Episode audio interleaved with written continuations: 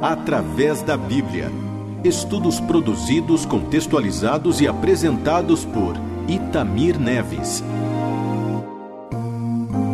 Idealizado por J. Vernon Magui.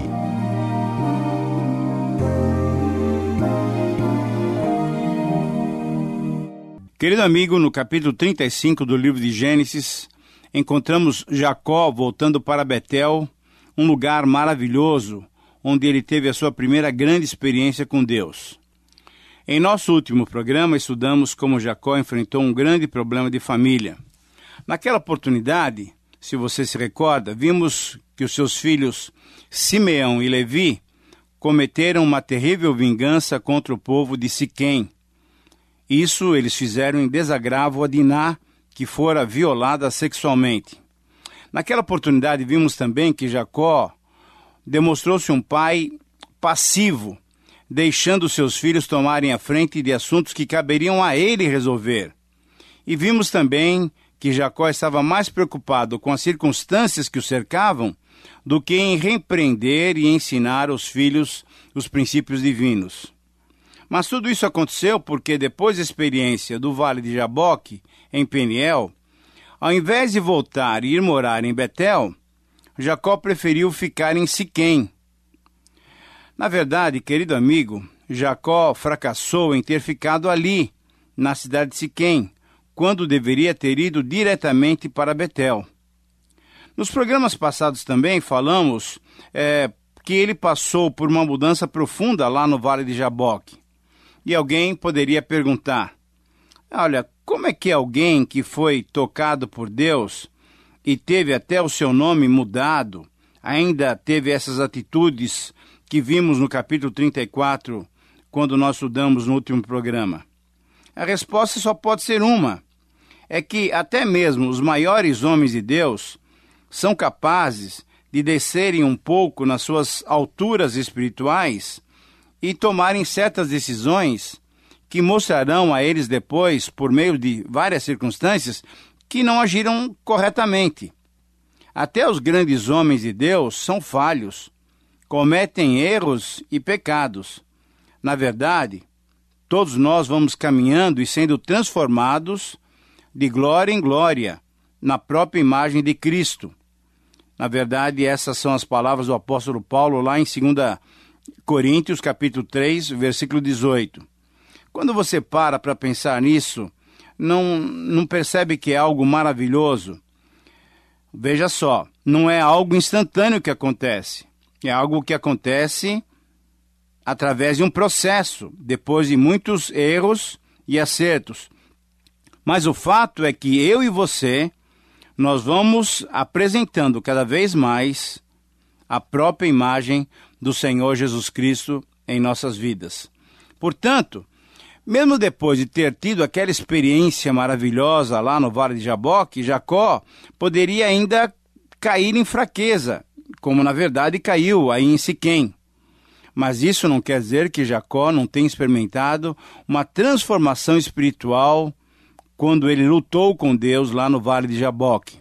Certamente, depois dessa experiência de Siquém, Jacó se desiludiu, veja só, Jacó se desiludiu dos seus próprios recursos, e é exatamente isso que nós temos que fazer: desistir dos nossos próprios meios Jacó sentiu-se derrotado e viu a falência dos seus próprios métodos. Jacó estava no processo de crescimento e amadurecimento espiritual. Jacó descobrira seus erros, mas ainda não tinha descoberto a fé verdadeira. É tanto que Jacó, depois de ter se encontrado com Isaú, seu irmão, depois da experiência em Peniel, no Vale de Jaboque, ele disse a Esaú que iria se encontrar com ele em Seir. Mas você lembra o que aconteceu? Quando nós olhamos o texto, nós uh, vemos o relato de que Jacó, ao invés de ir para Seir, ele foi para Sucote. Jacó ainda usou de engano e de esperteza, porque dizendo ao seu irmão que iria para Seir, ele partiu num rumo completamente diferente para a cidade de Sucote e dali ele foi para a cidade de Siquém, onde aconteceu essa tragédia que estudamos no nosso último encontro. Querido amigo, a fé, a fé faltou a Jacó, senão ele teria ido para Seir e depois direto para Betel. Era o rumo certo, era o rumo da fé, mas ele foi na direção errada, na direção oposta. Na verdade, o rumo seria o rumo da fé, mas ele foi no rumo indicado pelos seus próprios desejos, pela sua própria carne. Muitos perguntam se depois que a pessoa se converte, a carne pecaminosa não desaparece. A verdade é que a carne, quer dizer, a antiga natureza, a natureza adâmica, a natureza má, ela não desaparece por completo. Ela pode ser crucificada, ela pode ficar inativa, mas sempre volta a operar na vida da pessoa sempre que ela se sente solta e livre, sempre que ela é alimentada. Então, é, eu e você temos que ficar muito alertas para não dar lugar à carne, porque quando damos lugar à carne, ela age. Então, no meu caso, o velho Itamir tem que estar morto. Nós temos que fazer o nosso eu morrer para que então o novo Itamir, a nova vida que habita em mim e em você, possa ter é, lugar para ser semelhante a Jesus Cristo, para mostrar a nossa semelhança ao Senhor Jesus Cristo. Assim como o crente que ainda sofre as investidas da velha natureza, Jacó descobriu que aquele desagradável acontecimento ocorrido em Siquém estava revelando a necessidade de firmar-se ainda mais com Deus. Jacó descobriu que o seu lar não estava em ordem. Quem mandava no lar eram os filhos. Não havia ordem na família. Imagina só, querido amigo, eh, que, que era uma situação muito delicada. Eram onze rapazes e parece que cada um queria mandar. Por isso aconteceu aquele lamentável massacre, de forma que Jacó viu que tinha que imprimir ordem na sua família, e foi o que ele procurou fazer a partir dali. Agora, olhando para o texto do capítulo 35, aqui vemos Jacó levantar-se pela fé, graças ao chamado de Deus, e o texto diz exatamente assim: Disse Deus a Jacó: Levanta-te, sobe a Betel e habita ali Faze ali um altar ao Deus que te apareceu quando fugias da presença de Isaú, teu irmão. Querido amigo, veja só, Deus mandou Jacó voltar para o Betel, para Betel, lugar aonde ele teve a sua primeira experiência com Deus, sua primeira grande experiência. Ali em Betel seria o lugar certo para Jacó. Era para lá que ele deveria voltar. Certamente, depois dessa ordem de Deus, levanta-te e sobe a Betel, ele se lembrou que tinha feito também ali em Betel um voto, conforme nós lemos em 28, 20 a 22, quando exatamente ele estava fugindo de Isaú e teve aquela visão tão especial da escada de Deus. Nos versículos 2 e 3, lemos o seguinte: Então disse Jacó à sua família e a todos os que com ele estavam: Lançai fora os deuses estranhos que há no vosso meio, purificai-vos, mudai as vossas vestes, levantemo-nos e subamos a Betel. Farei ali um altar ao Deus que me respondeu no dia da minha angústia e me acompanhou no caminho por onde andei. Jacó agora tinha o controle sobre a sua família, ele definitivamente assumiu o seu papel de líder. Ele estava de volta com uma voz ativa, transmitiu uma ordem, uma determinação, assumiu a direção da família. E, na verdade, querido amigo, é isso que é necessário. Como qualquer instituição, o lar, a família, ela precisa de uma liderança. Assim, Jacó tomou nas mãos as rédeas do lar e passou a comandar aquilo que deveria ser feito. A ordem que ele dava agora à sua família e a todos os que com ele estavam tinha um custo. E o arrependimento envolve exatamente a renúncia de qualquer coisa que atrapalhe a nossa adoração e o nosso culto a Deus. O custo, o pré-requisito fundamental do culto a Deus, E a celebração da aliança era a lealdade exclusiva a Deus. Esse é o preço que eu e você temos que pagar. Nós temos que ser leais completamente ao nosso Deus. A referência aos deuses estranhos poderia indicar que Raquel, veja só, ainda conservava consigo aqueles ídolos familiares que ela tinha furtado do seu pai Labão. Você se lembra dessa situação? O próprio Jacó mesmo nada sabia, mas sem dúvida aqueles ídolos deveriam estar sendo adorados, e por isso é que deveriam ser colocados fora, isso é, lançados fora. Jacó foi obedecido, e no verso 4 eh, nós lemos o seguinte: Todos os deuses estrangeiros e as argolas que lhes pendiam das orelhas, Jacó os escondeu debaixo do carvalho que está em Siquém. Essa passagem, na verdade, revela o seguinte: ela deve levar você e eu, a cada um de nós, a refletir sobre a presença desses ídolos no seu lar. Muitas vezes temos ídolos no nosso coração. Temos ídolos feitos pelos homens, mas existem aqueles ídolos lá dentro dos nossos corações. São aqueles sentimentos que nós guardamos dentro do nosso coração que nós nutrimos no nosso interior, que nós sabemos que não agradam a Deus.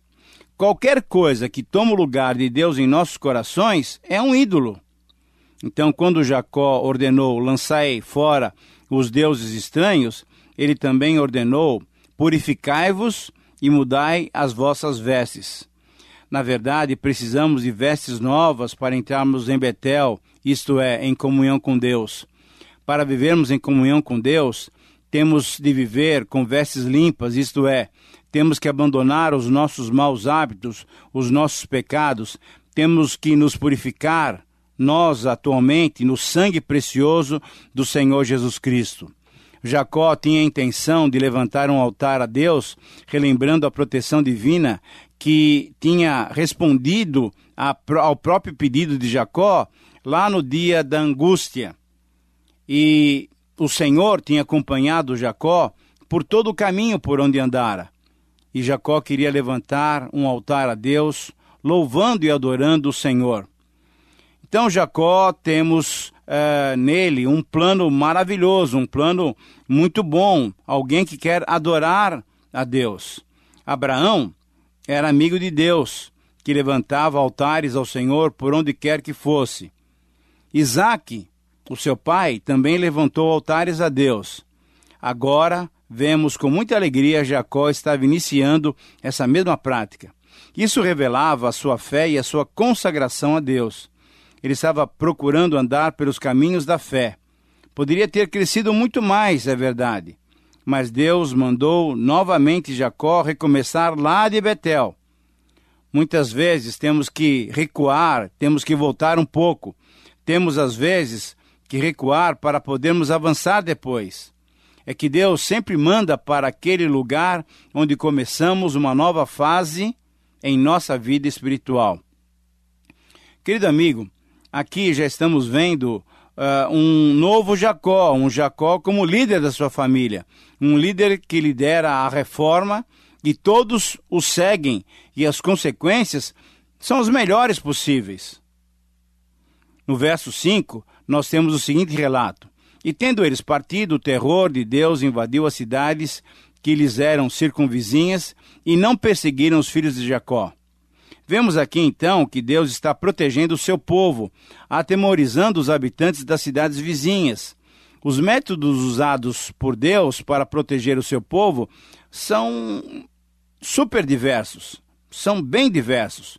Tudo está nas mãos do Senhor. Não há limite para o seu poder nós temos que entender que Deus usa o temor como poder até para paralisar os pés dos nossos inimigos, dos inimigos do seu povo. E aí, nos versículos 6 e 7, relatam também uh, como Jacó chegou à luz, isso é, a cidade chamada Luz, que também era chamada de Betel, que está na terra de Canaã. Ali ele edificou um altar e chamou o lugar de El Betel, porque ali Deus se revelou é, quando ele fugia da presença do seu irmão. Ao construir esse altar, a família patriarcal reconheceu as promessas da aliança e consagrou a terra prometida. O culto regular seria crucial se eles quisessem manter a separação religiosa dos cananeus vizinhos. O culto regular ao Senhor teria que então fazer essa diferença entre o povo de Deus e o povo pagão. Aquele lugar, Jacó o chama de El Betel, que quer dizer o Deus de Betel, numa prova do seu crescimento espiritual. Cada vez mais ele conhecia melhor o Senhor, conhecia melhor a Deus. Mais 20 anos já tinham se passado desde a casa do seu tio uh, Labão, desde que chegaram na casa do seu tio Labão. Porém, voltando a Betel, só agora, depois de tantos anos, quando deveria já ser um homem maduro, deveria ser um mestre, ele estava recomeçando, estava aprendendo as coisas ainda rudimentares. Querido amigo, quanto tempo nós perdemos andando por caminhos que não agradam a Deus? Que possamos evitar esses caminhos e conhecer cada vez melhor o nosso Deus dia a dia. O texto prossegue no verso 8, uh, nos relata o seguinte: Morreu Débora, ama de Rebeca, e foi sepultada ao pé de Betel, debaixo do carvalho que se chama Alon Bacute. A Bíblia não menciona a morte de Rebeca, mas somente o local da sua sepultura, isso é, na caverna de Macpela, onde todos os patriarcas foram sepultados, conforme veremos em 49 e 31. Assim, Jacó está voltando para aquela terra onde havia deixado seus pais, e certamente Débora, a serva de Rebeca, tinha servido Jacó também, quando esse ainda era bem pequeno. Depois de uma longa vida de serviço, Débora é sepultada ao pé de Betel. Veja só, é uma vida sem grandes destaques, mas certamente uma vida da qual se podia testemunhar uma mulher que serviu. Quantas vidas preciosas passam desapercebidas aos olhos humanos mas essas vidas simples e humildes merecem um destaque do próprio Deus. Então, a nossa oração deve ser que as nossas vidas possam ser assim, possam ser simples, humildes, mas sejam vidas que sirvam aos propósitos de Deus. Os versos 9 a 15 nos dão conta de mais uma experiência especial de Jacó com Deus. O Senhor aparece a Jacó como Deus Todo-Poderoso, isso é, o El Shaddai. 2. O Senhor novamente abençoa a Jacó. 3. O Senhor reafirma a mudança do nome de Jacó para Israel. 4. O Senhor lhe ordena ser fecundo e multiplicar-se. 5. O Senhor confirma a sua promessa de Jacó ser origem de uma nação e numerosas nações. 6. O Senhor confirma a promessa de reis procederem de Jacó. E em sétimo lugar, o Senhor promete a Jacó e a sua descendência a posse da terra que ele tinha dado a Abraão e a Isaac. Querido amigo, qual foi a reação de Jacó diante dessas promessas e confirmações especiais? A resposta está no próprio texto. Veja só. Jacó não teve outra atitude senão erguer uma coluna de pedras como um altar e ungiu-a com óleo, confirmando o novo nome daquele local, Betel, a casa de Deus. Para o crescimento espiritual, as experiências com Deus são indispensáveis. Foram poucos os altares levantados ali por Jacó. Pouca era também a sua experiência e maturidade espiritual, mas Deus relembrou a Jacó a mudança do seu nome que estava ligada também à mudança do quê? Da sua natureza. Mudado o nome, mudada seria a sua natureza. Deus voltou a dizer isso a Jacó, isso é, na verdade, chamando-o de Israel.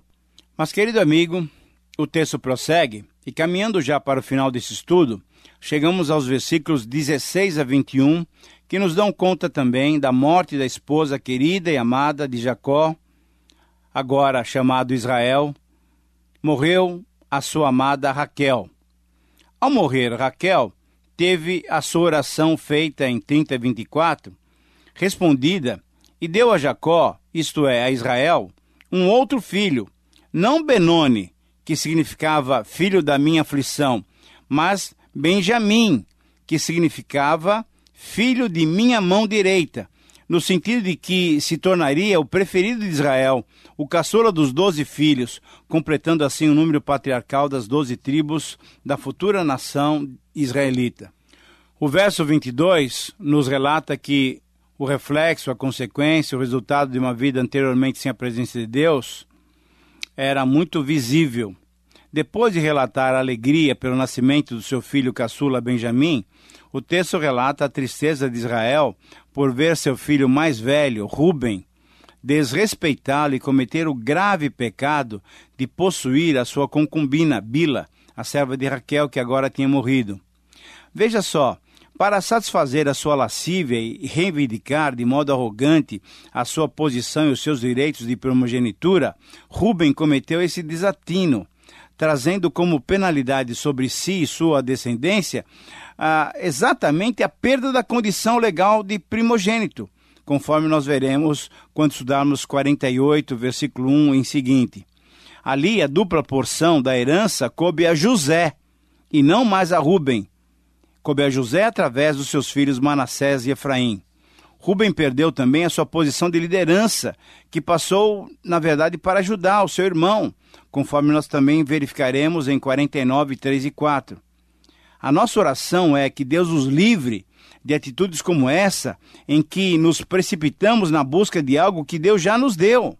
Que possamos sempre aguardar o tempo do Senhor. Nos versos finais desse capítulo encontramos a menção nominal dos doze filhos de Israel. Ruben, Simeão, Levi, Judá, Isacar, Zebulon, filhos de Lia. José e Benjamim, filhos de Raquel. Dan e Naphtali, filhos de Bila, que era serva de Raquel e Gad e Aser, filhos de Zilpa, que era serva de Lia. Mas no final do capítulo, terminando o nosso programa, nos versículos 27 e 28, encontramos também o registro do reencontro de Jacó com Isaac, seu pai, em Hebron, provavelmente quando eh, Isaac já estava bem velhinho nos finais dos seus dias. Isaac morreu com 180 anos. No seu sepultamento, Esaú e Jacó estavam juntos. E assim terminamos esse episódio da vida de Isaac e Jacó. Querido amigo, concluímos o nosso estudo e queremos convidá-lo para o nosso próximo programa. Anote o nosso endereço e escreva-nos. Deus te abençoe. Através da Bíblia. Mais informações em transmundial.com.br.